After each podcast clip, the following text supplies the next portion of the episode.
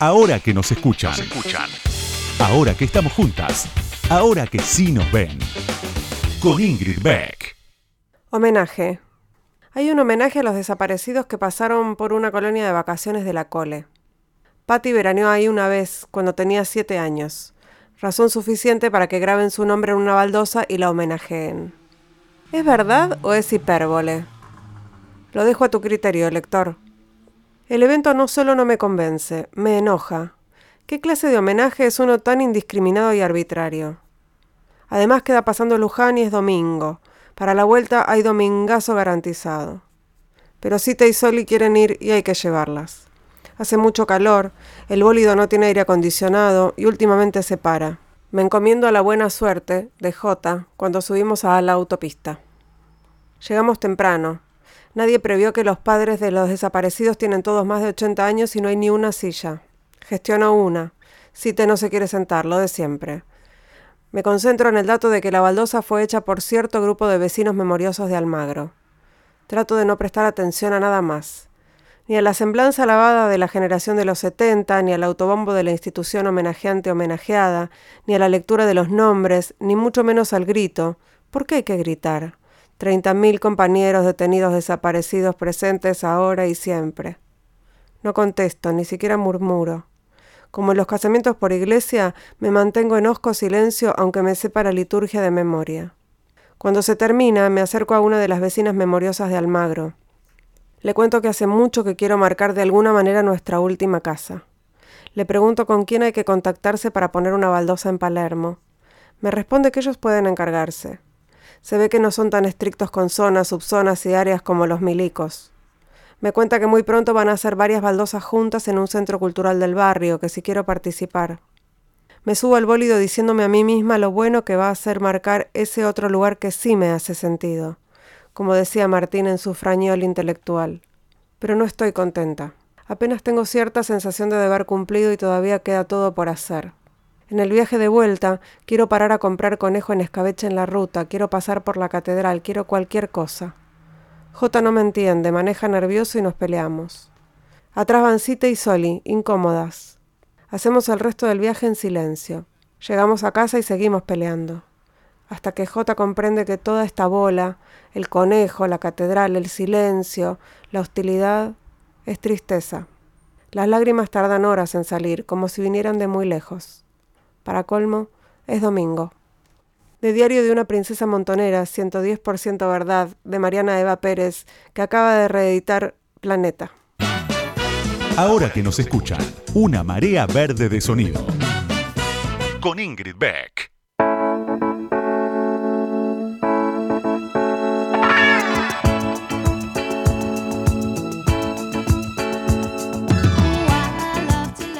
Buenas noches, buenas noches, bienvenidas, bienvenidos, bienvenidos a este nuevo episodio de Ahora que nos escuchan. Hoy es un día, bueno, está terminando, un día, el día de la memoria, el día que pedimos, como todos los días, memoria, verdad y justicia. ¿Plantaron ustedes algo? Eh, ¿Plantaron? ¿Pusieron algo en alguna maceta? Háganlo, háganlo, es la, consigna que, que nos propusieron hoy las abuelas y las organizaciones de derechos humanos para recordar la, tragedia, la masacre, el genocidio de la última dictadura cívico-militar. Eh, y bueno, vamos a, vamos hoy vamos a hacer una nota, una entrevista con, con, alguien que tiene para comentar también sobre el Día de la Memoria y sobre muchísimos otros temas. Vamos a hablar con la periodista eh, y diputada nacional y muchas otras cosas que me enteré leyendo más profundamente su biografía. Eh, enseguida vamos a hablar con Gabriela Cerruti, no se vayan. Ahora que nos escuchan, ahora que vos me escuchás, te cuento algo más sobre la invitada de hoy. Ahí va.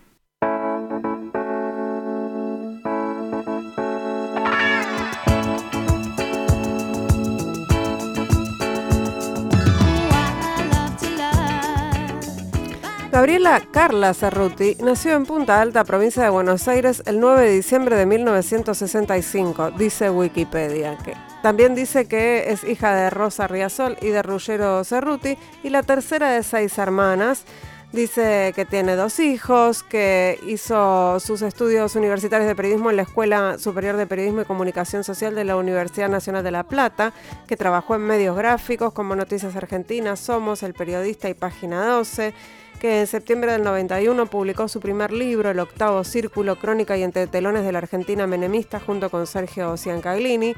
Y en junio del 93 publicó El Jefe, Vida y Obra de Carlos Saúl Menem, reeditada 19 veces, una de ellas este año. Eh, en el 95 fundó y asumió la dirección del semanario Tres Puntos y en junio de ese año publicó su tercer libro Herederos del Silencio. Eh, en noviembre del 2004, bueno, ya volcada la política, asumió la jefatura de gabinete de la vicejefatura de gobierno. En marzo de 2006, ministra de Derechos Humanos y Sociales de la ciudad. En 2007, legisladora de la ciudad de Buenos Aires. Desde diciembre de 2009, momento en el que se conformó, se encuentra al frente del bloque parlamentario de Nuevo Encuentro, dice Wikipedia, por el cual fue reelegida, es viejo esto, eh, legisladora para el periodo 2011-2015. Eh, en marzo de 2010 eh, hizo, publicó la investigación sobre Macri, el pibe, negocios, intrigas y secretos de Mauricio Macri, el hombre que quiere ser presidente.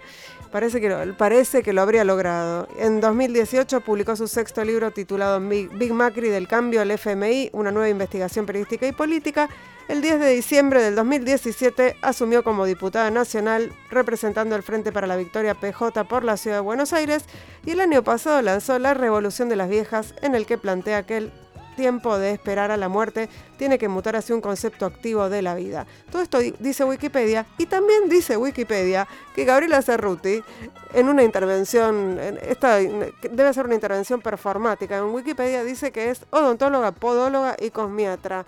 Eh, bienvenida, Gabriela Cerruti, a Ahora que nos escuchan. ¿Cómo estás? ¿Sos podóloga, odontóloga y cosmiatra? No, ¿no?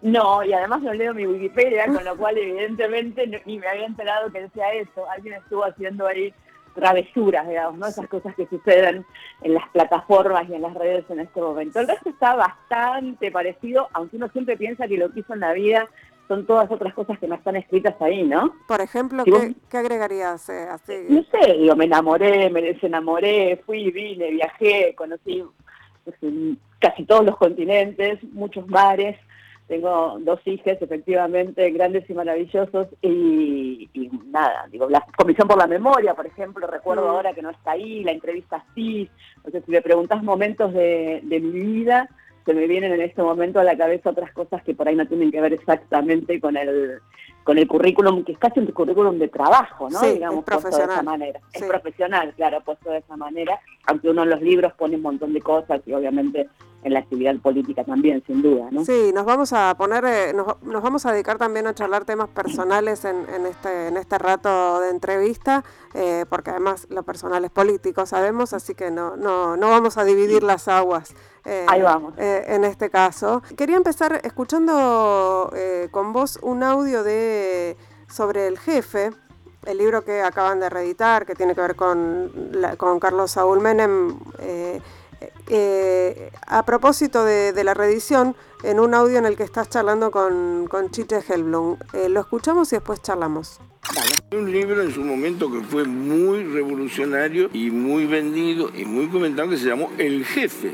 ¿El jefe quién era? Era Menem, por supuesto. Queremos saber la opinión de Cheruti a la hora de la desaparición física del expresidente Menem y lo que significó ese libro y cuál es su visión de esto. Sí, escribí entonces y, y me agarró la muerte de Menem escribiendo de nuevo porque sale ahora una reedición que ya estaba planeada porque en realidad hay una serie de televisión que va a salir dando el jefe, así que tenía muy frescos todo lo que sucedió durante los 90 y la mirada también desde hoy, ¿no? Porque una cosa es mirar las cosas en el momento en el que están sucediendo y vos te acordarás, Chiche, porque entrevistaste muchas veces en ese momento que yo era muy jovencita, tenía 25 años cuando escribí el jefe.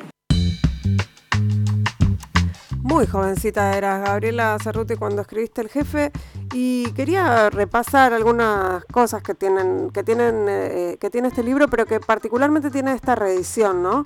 Eh, en el capítulo 9 de la edición, de la primera edición del 93, eh, hay un relato, relata una escena, vos relatas una escena en la que Cohen, en la, después de la reunión que había tenido Menem en la Casa Blanca con Bush, eh, hace pasar a una periodista a la habitación de donde estaba Menem, eh, porque esa periodista había pedido una entrevista, obviamente todos en ese momento querían tener información exclusiva sobre el encuentro con Bush, y relata, vos lo relatás así, Em, que, Menem pasó revista a los temas generales que se habían tratado en la reunión del Salón Oval en una síntesis que coincidía básicamente con el comunicado de prensa distribuido en forma conjunta por los dos gobiernos. Eh, y en algún momento la periodista le pregunta, ¿hay algo más que le parezca importante? Menem se recostó sobre el respaldo de su asiento, dice el libro El Jefe, y le responde, lo único que me parece importante en el mundo son las mujercitas como vos Menem caminó un paso hacia la joven, quien salió de la habitación en un segundo. Sigue un poquito más el relato, pero eh, esto hoy, en la reedición de, este año, de, hace poquito, eh, viene acompañado de una postdata en la que Gabriela Cerruti, con quien estamos hablando ahora, a quien estamos entrevistando, cuenta que la protagonista de esa, de esa entrevista, entre comillas, con, con Menem, era ella, eras vos, esa, esa periodista y, lo contás un poco más, con un poco más de, digamos, un poco más de detalle, ¿no? Decís que Menem intentó besarte, que te fuiste rajando, digamos que te inmovilizaste. Eh, pensaba, y, creo que tiene que ver con, lo que vos escribiste en estos días también, eh, en, esta revisión del jefe, cómo pasó el tiempo, ¿no? Y cómo las cosas se pueden contar de otra manera. Sí, absolutamente. Me parecía importante decirlo y ponerlo en palabras y también de esa manera, digamos, no, no, cambiar el relato de aquel, de aquel momento diciendo, bueno, lo denuncié, me indigné o lo que fuera, porque la verdad es que lo que conté en aquel momento era como lo vivíamos en aquel momento, que esas cosas pasaban, digamos, el día que, el primer día este, que llegamos a la Casa de Gobierno, el día que asume Menem la, la presidencia, hace pasar a un grupo de periodistas al despacho, digamos, también a a conocer el despacho y cuando voy a entrar yo intento darme un beso en la boca, se de vuelta a la cadera, no sucede, pero el resto de las periodistas, las periodistas también que estaban ahí, todo el mundo queda como muy impresionado de la situación y nos pasaba eso, nos impresionaba la situación, nos corríamos, nos íbamos, le contábamos a las amigas, los periodistas muchas veces varones, y esto lo tengo que, reconocer, eh, nos acompañaban para que esto no sucediera, ponerle entonces terminábamos todas las charlas y todas las, coberturas, porque viajábamos por todo el país y por el exterior, este, y entonces en determinado momento, no sé, me acuerdo de, estar en, un, en Bariloche, en un hotel en plena campaña, y que viera Ramón Hernández a decir que Menem quería ver a alguna y el resto de los periodistas sentados hasta que nos íbamos todas a dormir y cada uno en mm. su habitación y qué sé yo, para que esto no pasara a mayores y no se nos ocurría, yo lo digo también en el libro, eh, no se nos ocurría denunciarlo, porque, no, porque era parte de lo que sucedía, porque no lo denunciábamos, porque no pasaba a mayores, porque no queríamos, y lo, y lo, podíamos decir, porque nuestros jefes tampoco, digo, a ver, yo cuando pienso que era una chica de 25, digo, ¿por qué no lo denuncié? Bueno, una piba de 25 años que acababa de llegar de Punta Alta, que estaba, ¿entendés? Este, entrando al periodismo, de repente en la Casa Rosada, el tipo era el presidente, y yo cuando volví a mi diario y le contaba a la nata, que estaba en ese momento en el diario lo que pasaba, me decían, bueno, bancátela, porque te vas a, la idea de que vas a perder una fuente, ¿no? bueno, bueno, vas a perder una fuente, no pasa nada, ¿entendés? Este, no le des bola, pero bancátela, ¿no? Y teníamos como ese, esa cosa.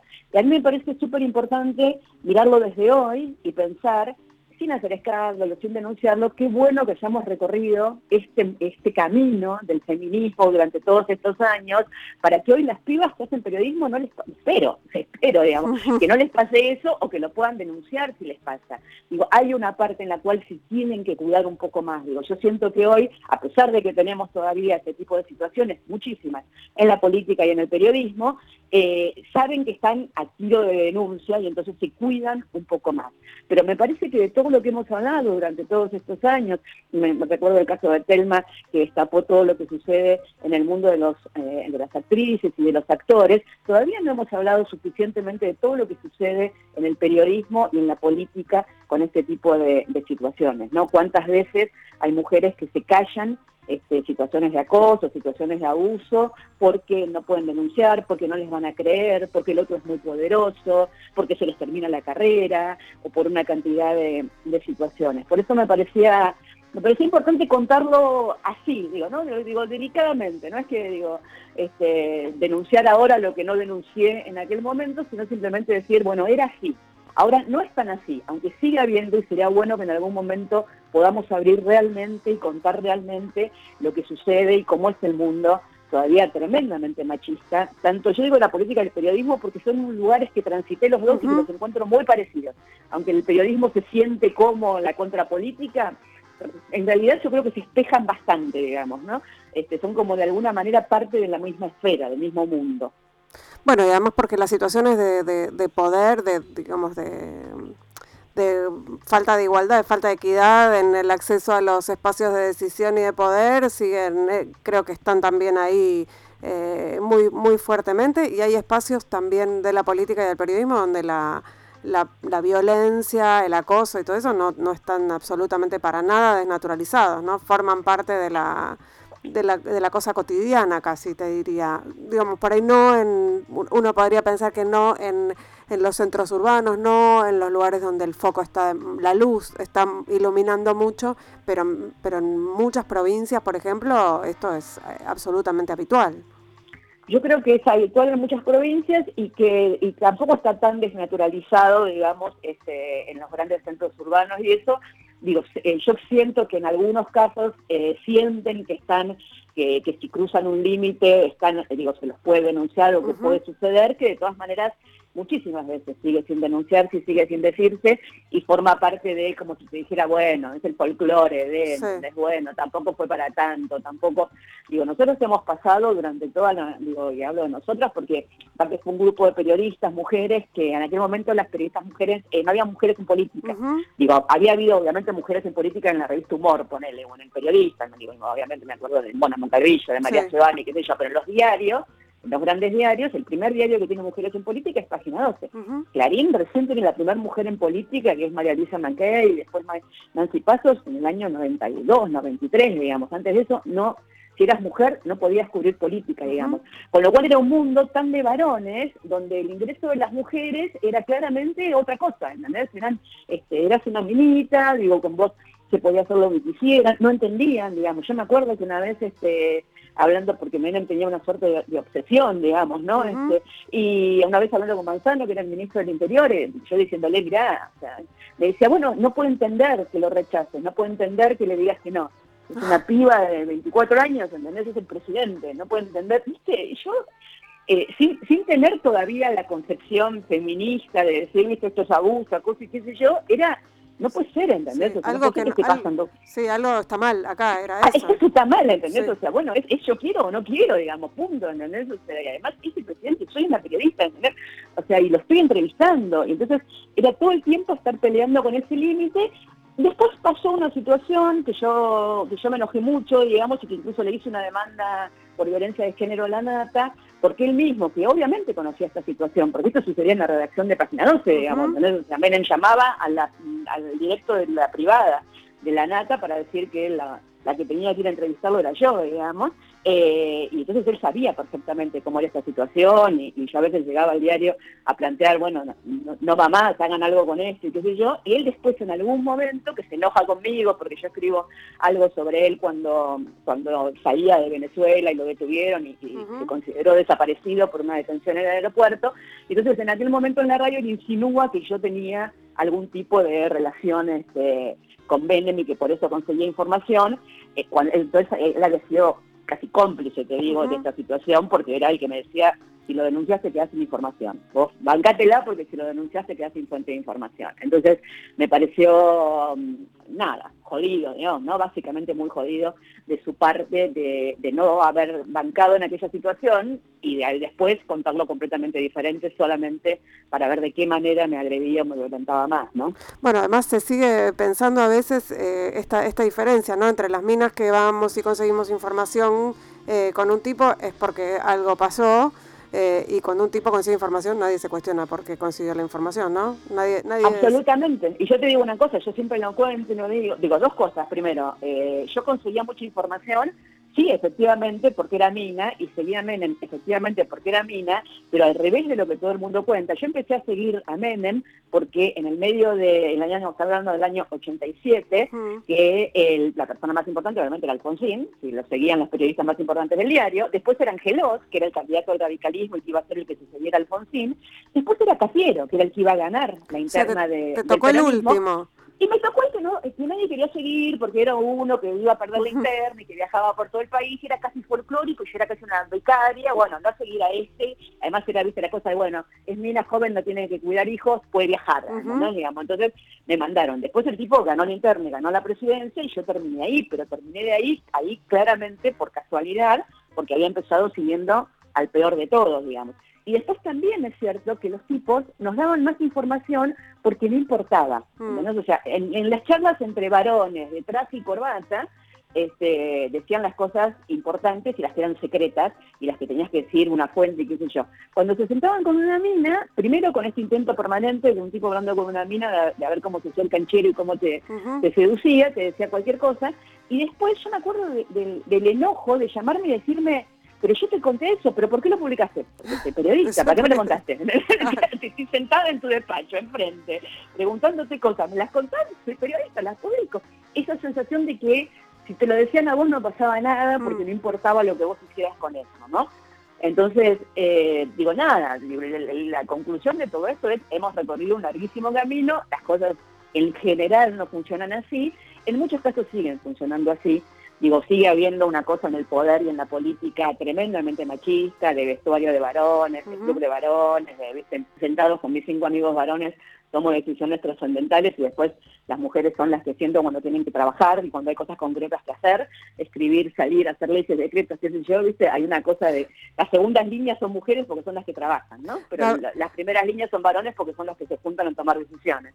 Mira, tenemos que ir porque se nos acabó el bloque, tenemos bastante más para hablar y además me quiero meter en cómo es, cómo son las mujeres en la rosca, en qué lugar nos dejan a las mujeres en la rosca política, pero vamos a hacerlo después de escuchar este temazo de Marilina Bertoldi que se llama correte. Córranse, muchachos, que ahí venimos nosotros. Ya volvemos con Gabriela Cerrut.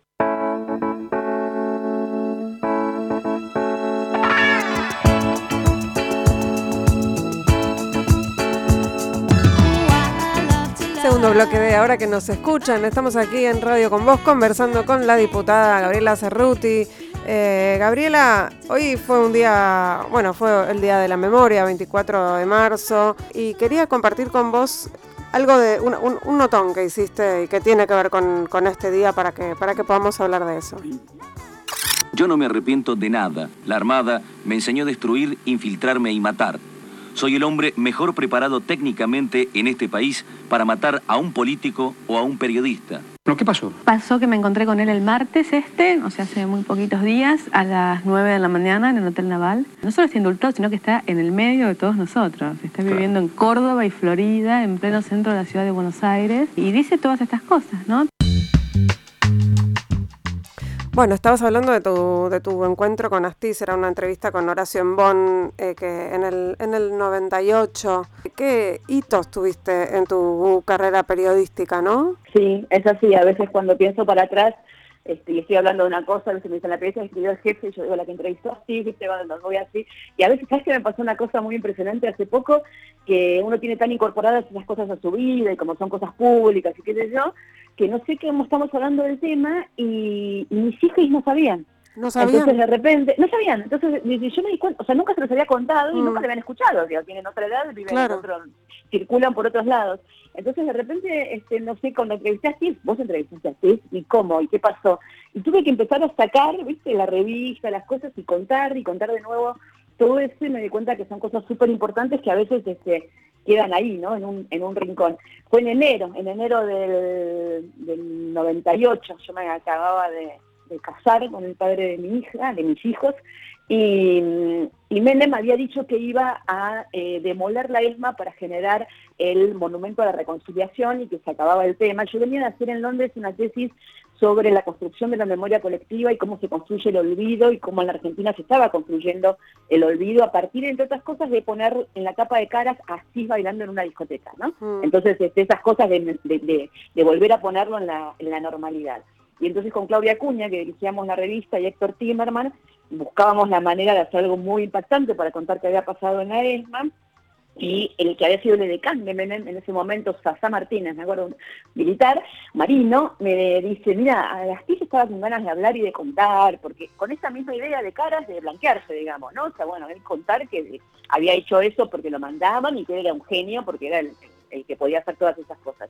Y me citó una mañana en el, en el Hotel Naval, que queda ahí en Córdoba de Florida, la verdad es que no tengo idea si sigue quedando ahí en Córdoba de Florida, mm. y me acuerdo que llegué y entré a donde le pregunté al conserje, era un bar, y en, el, en un rincón del bar me dice aquel, y miro así, y era un señor peticito, gordito, medio colorado, de, pelo muy rubio, eh, que cuando se para para saludarme me doy cuenta que le falta un diente. Y así empieza la nota, porque es para mí eso es Eichmann y la banalidad del mal. Mm. Nosotros teníamos la fantasía de que era un general, un nazi, ¿entendés? O sea, esta cosa de que el tipo que había engañado a las abuelas, a las madres, que había matado a Dagmar Hagelin, que había era como, viste, un tipo súper poderoso, ¿entendés? Esta fantasía del ángel rubio y era un ser humano absolutamente normal, ordinario, corriente, eh, que había hecho eso parte como parte de la burocracia del mal, ¿no? Digo, porque el mal también para poder llevarse adelante en una sociedad necesita de una burocracia, que es la que permite que cada uno haga lo que le toca hacer en ese, en ese campo endemoniado y sin preguntarse y sin cuestionarse por qué lo está, lo está haciendo. O sea, no son monstruos que llegaron de otro planeta, son gente que convivió con nosotros hasta el día antes y convive con nosotros el día después y está al, servicio ¿no?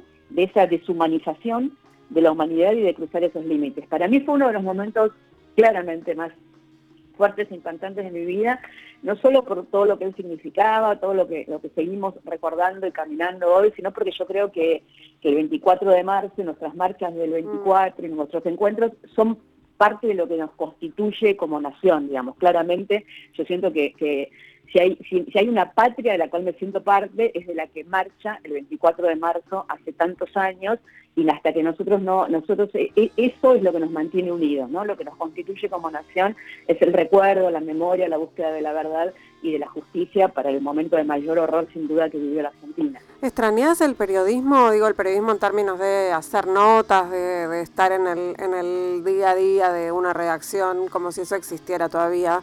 Eh, ¿Lo extrañas? Eh, no, me pasa con el periodismo y con la política básicamente lo mismo, que si son este amores muy conflictivos que tengo, ¿no? Mm. Porque me, porque tienen mejor lejos que cerca, ¿no? Entonces, este, vos ves la política y decís, bueno, habló, digo, si me decís, digo, cerró el debate del día del aborto. Sí. es lo único que quiero hacer en la vida, ¿entendés? O sea, escribí el jefe, entrevisté a CIS y cerré el debate del aborto en diputados. Ahora después, en el día a día, y en todo lo que uno quiere hacer y quiere cambiar, vos te das cuenta que hay que primero la imagen que tienen de afuera de lo que sucede ahí adentro es completamente diferente mm. y que ahí hay cosas que puedes hacer y cosas que la verdad es que es muy difícil hacer, digamos, ¿no? Entonces yo estoy todo el tiempo entrando y saliendo del periodismo y porque escribo libros, entonces escribo artículos o, ayudo a los que, digo, en un momento armé nuestras voces cuando me fui de la mm. política en el 2016 y ahora los estoy ayudando de afuera, pero los sigo ayudando. Entonces voy y vengo con eso y no, no termino de encontrar qué es lo que va a venir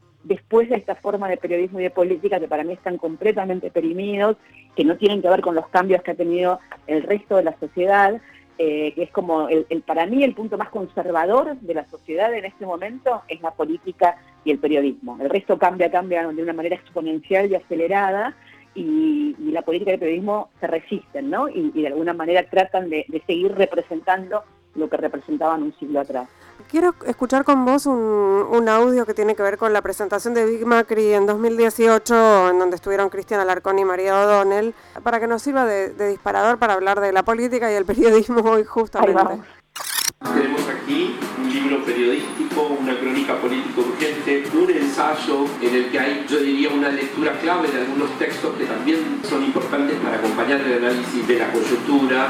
Acá hay un esfuerzo por tratar de comprender sin caer en un lugar común Y quizás Gabriela lo puede hacer por las herramientas que trae el periodismo y también por el conocimiento que tiene el sujeto del cual habla, porque ya es algo que viene estudiando hace rato, ¿no?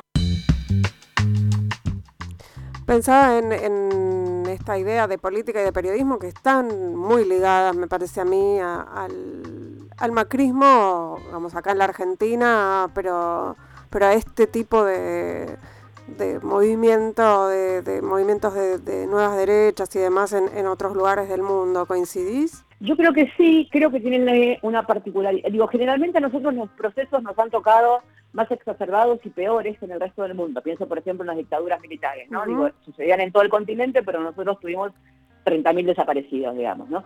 Pero después pudimos hacer el proceso de memoria, verdad y justicia como no se hizo en ningún lado del mundo. Digo, por ejemplo, en España, ¿no? En España que están hoy con un resurgimiento de la derecha brutal que tiene que ver, entre otras cosas, con que nunca fueron capaces de, digo, el pacto de la Moncloa que nosotros admiramos tanto es un pacto en el cual se sella el silencio y la desmemoria sobre lo que había sucedido durante el franquismo, o Chile, que sale del pinochetismo sin cuestionarse absolutamente nada. Yo siento que ese proceso nuestro, por eso te lo decía en el bloque anterior con respecto al 24 de marzo, es tan fundante que hace que, que haya un límite que no se pueda cruzar. Yo creo que en la Argentina el macrismo es la mayor expresión de hasta dónde llegamos con la extrema derecha, sobre mm. todo el sector del macrismo ligado a Mauricio Macri y a Patricia Bullrich, que en otro contexto serían capaces de ser Vox, digamos, y en el contexto de la Argentina no logran eso porque saben que eso no se puede cruzar.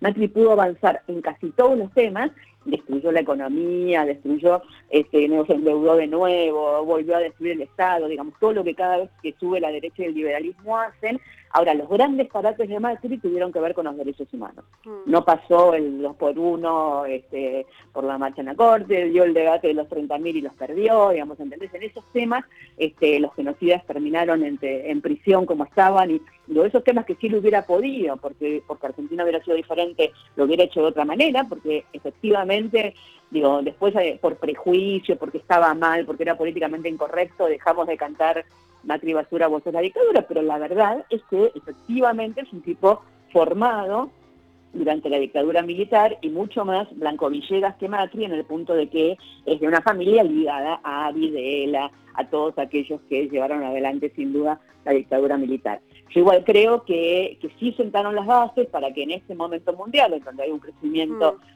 de la derecha muy fuerte este, y una reacción muy fuerte frente a lo que fue el avance del feminismo, frente a lo que fue el avance de los movimientos sociales en los últimos años.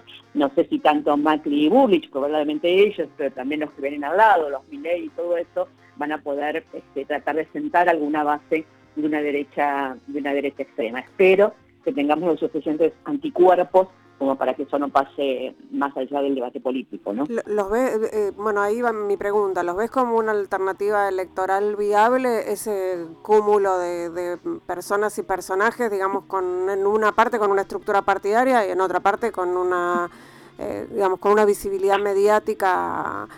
Pienso en Milei, pienso en, no sé, Viviana Canosa o personajes por el estilo que están como muy eh, vinculados entre sí de alguna manera. Sí, yo creo que finalmente las sociedades terminan votando bastante más racionalmente que esas cosas, ¿no? Digamos, mm. este, hay mucha gente que porque sale mucho en los medios o porque tiene, o porque es un mediático, cree que después va a tener votos y a veces esto termina completamente diferente y termina, digo, todo de alguna manera encausado. Digo, Macri no hubiera llegado a presidente si no hubiera sido con el apoyo del radicalismo, digamos, ¿no? Macri solo este, no hubiera llegado a, presidente. La verdad es que los que llevan a la presidencia Macri son los radicales, que son los que tienen estructura política y partidaria en todo el país y que ganan una cantidad de provincias y a partir de ahí terminan ayudando a, que Macri gane la presidencia. Mientras Macri era él, era el presidente de Boca y, no tenía demasiada, demasiada posibilidad de llegar a la presidencia. Yo pienso lo mismo de los Milei, los expertos, que pueden terminar en una gran alianza y que eso sea una fuerza de derecha o de centro derecha muy fuerte, digamos. Tampoco es que en España están ganando elecciones, digamos, ¿no? O sea, le, va mejor a Ciudadanos que a Vox en las elecciones, mm. porque siempre votar la extrema derecha significa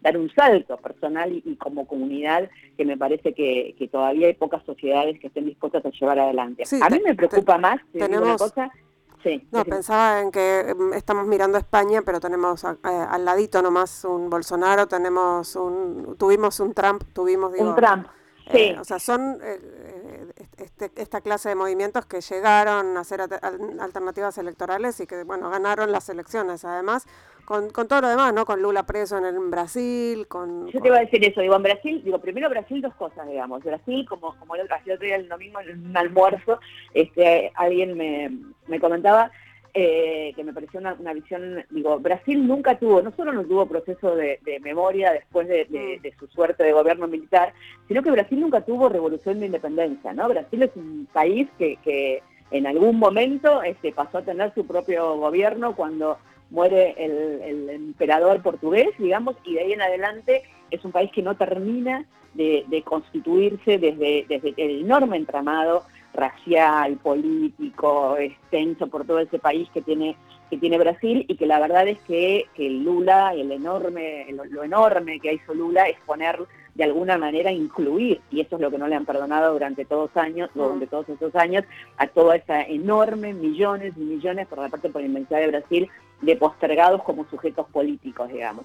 Y Bolsonaro la verdad es que llega por un golpe de Estado. Por eso te iba a decir, lo que, lo que te iba a decir antes, que es lo mismo que a mí me pasa con Trump, es que lo que a mí más miedo me da no son los que dicen todo esto antes de ganar las elecciones, sino los que se transforman en esto cuando están en el poder. Yo no sé si Trump había dicho todo lo que era Trump después, digamos, ¿entendés? Era una alternativa, digo, no, no llegó solo, llegó por el Partido Republicano, mm. ¿entendés? Digamos, ¿quién es? O sea, digo, era un tipo que de alguna manera se había acomodado al discurso del sistema para llegar y después cuando llegó hizo todo lo que hizo, digamos, eh, y de hecho, bueno, termina como, como termina. Y de alguna manera, tanto Trump como Macri, digo, hay una reacción de, la comunidad que es que ninguno de los dos puede reelegir, digo, digo, Macri es el primer presidente que no reelige muchísimo tiempo en la Argentina, Trump es el primer presidente que no reelige muchísimo tiempo en Estados Unidos. Hay algún tipo todavía de, de valla de contención para ese tipo de situaciones. Y esperemos que Bolsonaro termine lo antes posible en Brasil, que está sufriendo una tragedia inconmensurable, ¿no? Totalmente. Vamos a escuchar un, temita, vamos a escuchar a U2 y enseguida seguimos charlando con Gabriela Cerruti y me reservé todo el feminismo para el último bloque. No es que no hayamos hablado de feminismo, pero bien directamente nos vamos a meter ahí.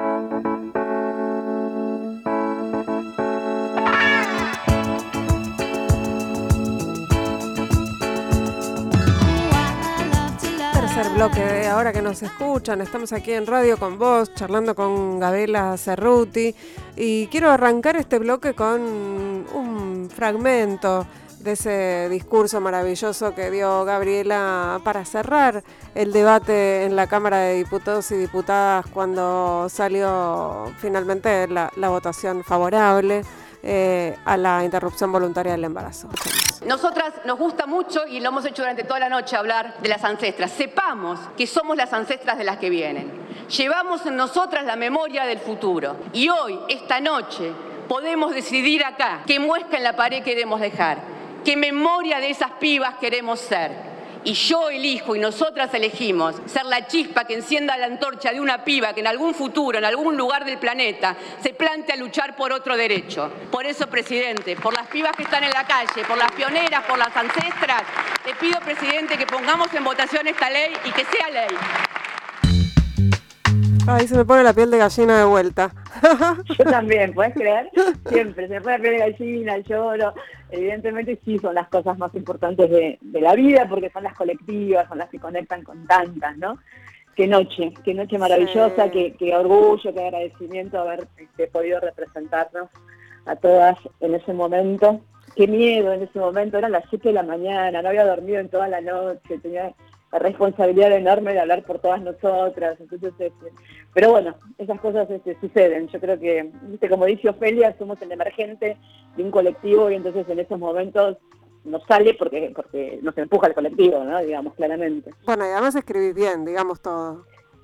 Yo escribo bien, entonces hablo bien. Sí, qué sé yo. Tengo, tengo esos dones, como digo siempre. Tengo, tengo algunos dones y millones de defectos este, pero tengo algunos dones, escribo bien y por lo tanto cuando escribís bien hablas bien.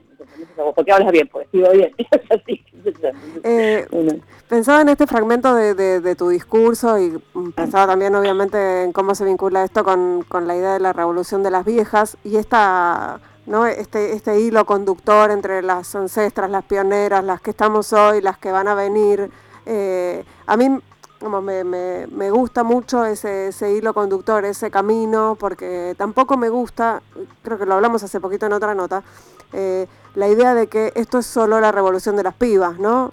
Esto es una revolución que viene desde hace mucho tiempo y que, y que y creo que parte de, lo, de ser feminista tiene que ver con eh, reconocer a las que vinieron antes, visibilizar a las que vinieron antes, eh, forma parte de, esta, de esta idea de, de, nada, de esta práctica cotidiana de, de, hacer, de hacer feminismo y de ser feminista, ¿no? Yo creo que es así y creo también que en todo porque, a ver, cuando nosotros vivimos la revolución de las pibas y de las hijas en el 2018, que fue la primera la primer votación, eh, fue maravilloso, fue muy impactante eh, y nos, nos, ayudó muchísimo a crecer y a visibilizar el tema. Que obviamente, digo, el, primer gran, gran, la primera gran marea del feminismo en la Argentina, que viene este, con, una, con una lucha enorme desde hace muchísimos años. El otro día estuve en Quilmes, en la casa de la feminista, de la sufragista, la uh del 1900. Siempre hay una antes, siempre, siempre vamos sobre los hombros de alguna gigante de antes. Pero la verdad es que yo después, pensándolo, eh, siento también que lo de la revolución de las pibas y de las hijas fue la posibilidad de que se dieron algunos varones de entrarle al tema. Mm. Porque yo me acuerdo de los discursos en el 2018 que era voto por mi hija, me convenció mi hija, ¿viste? Felipe Solá, Agustín Rossi, ¿entendés? No lo había visto hasta que no... De Mendiguren también, me acuerdo. De Mendiguren, entonces, o sea, no, lo, no habían visto el tema hasta que no se lo pidieron sus hijas o hasta que no lo vieron por sus hijas, con lo cual, maravilloso y bienvenido, pero también es cierto que nosotras pusimos ahí ese tema de esa manera y que yo quiero un poco injusto. Yo recuerdo que esa noche dije, somos las hijas de las eh, madres de Plaza de las Locas del Pañuelo Blanco y las Madres de las Locas del Pañuelo Verde, que fue muy hermoso, pero que al mismo tiempo nos invisibilizaba a nosotras como la generación que viene transitando y peleando este tema desde hace tantísimos años, mi generación en particular, desde finales de los 80 en adelante, ¿no? Entonces, somos, eh, medio de la misma, eh, te digo. Bueno, bueno, es que es la generación que en este, que, del, gran corte en este país, digamos, ¿no? La última generación que fue educada en dictadura, digo, yo así como mis, hijos que son nietos de, un desaparecido, de, Luis Guanini, digamos, con lo cual vienen con esa con esa historia, con esa carga a cuestas de, la abuela Cata Guanini y de todo lo demás, digo, les cuesta entender cómo fue haber crecido en dictadura militar, ¿no? o sea, cómo, cómo, cómo es que secuestraron a la abuela, ¿no? cómo es que papá se tuvo que exiliar a los cuatro años, ¿no? Digo, esa cosa que, que, nosotros vivimos, digamos, para ellos es como, como una historia que reciben de otro, de, de, otra generación, digamos. Entonces me parece que somos una historia muy, muy corta, la, la, la que vivió las dos cosas, la que se educó en dictadura militar y después peleó por la democracia y transitó todo este camino.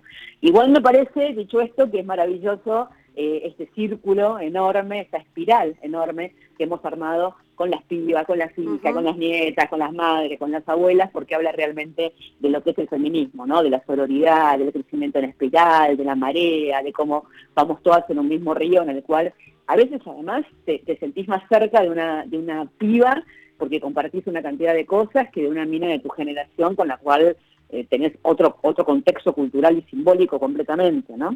Bueno, es que me parece que también eh, el pañuelo verde o la, lucha por la legalización del aborto generó esa especie de mirada cómplice eh, entre, entre mujeres y mm, quienes llegaran colgado el pañuelo, ¿no? Fue como, bueno, nos miramos y sabemos que tenemos ya una, un montón de cosas en común. Eh, que no necesariamente tienen que ver con los gustos musicales, ¿no? Pero, pero como que hay una, una, un camino eh, común y, transgeneracional.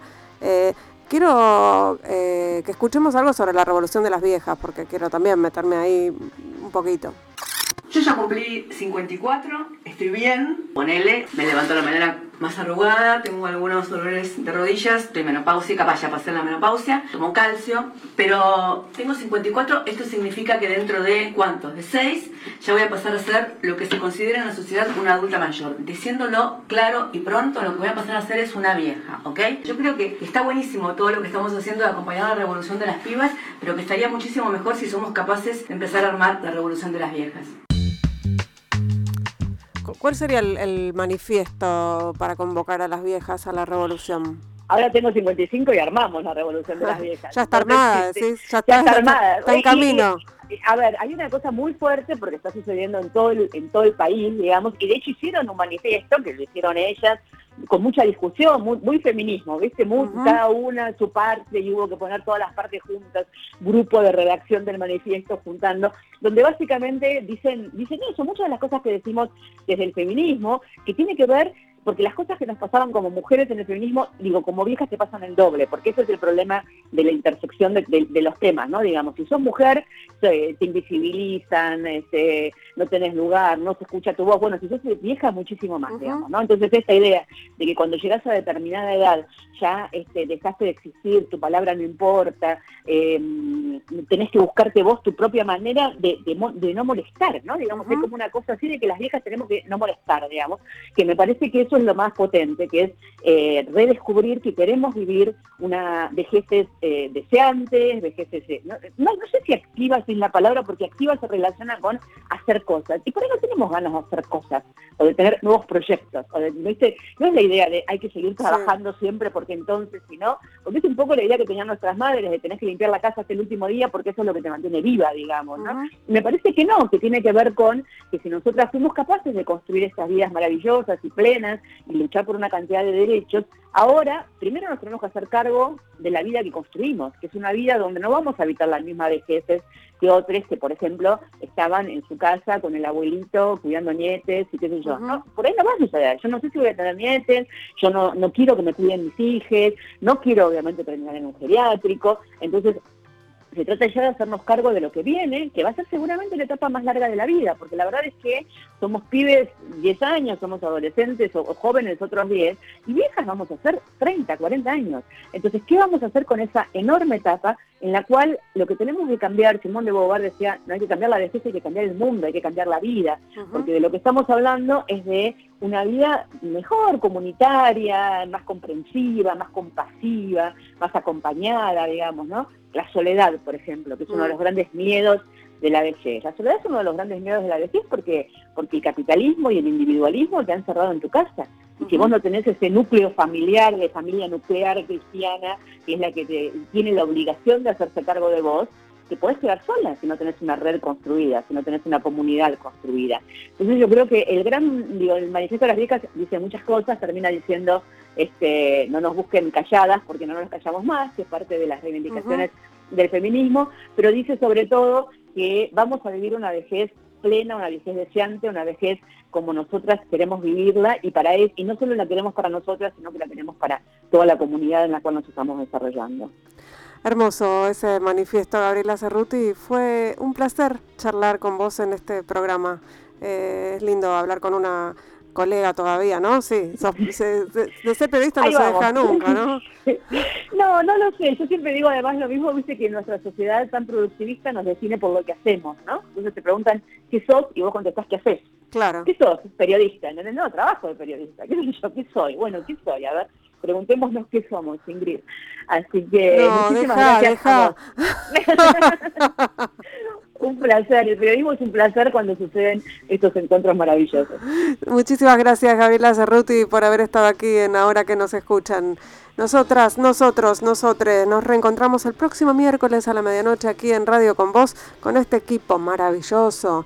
En la operación técnica Lucas Rodríguez Perea, en la musicalización Sergio Cirigliano y en las redes Laura Petraca y en la producción Mariana Boca. Nos vamos escuchando a Amy Winehouse, qué lindo. Nos reencontramos el próximo miércoles, ya les dije, ¿no? Chau.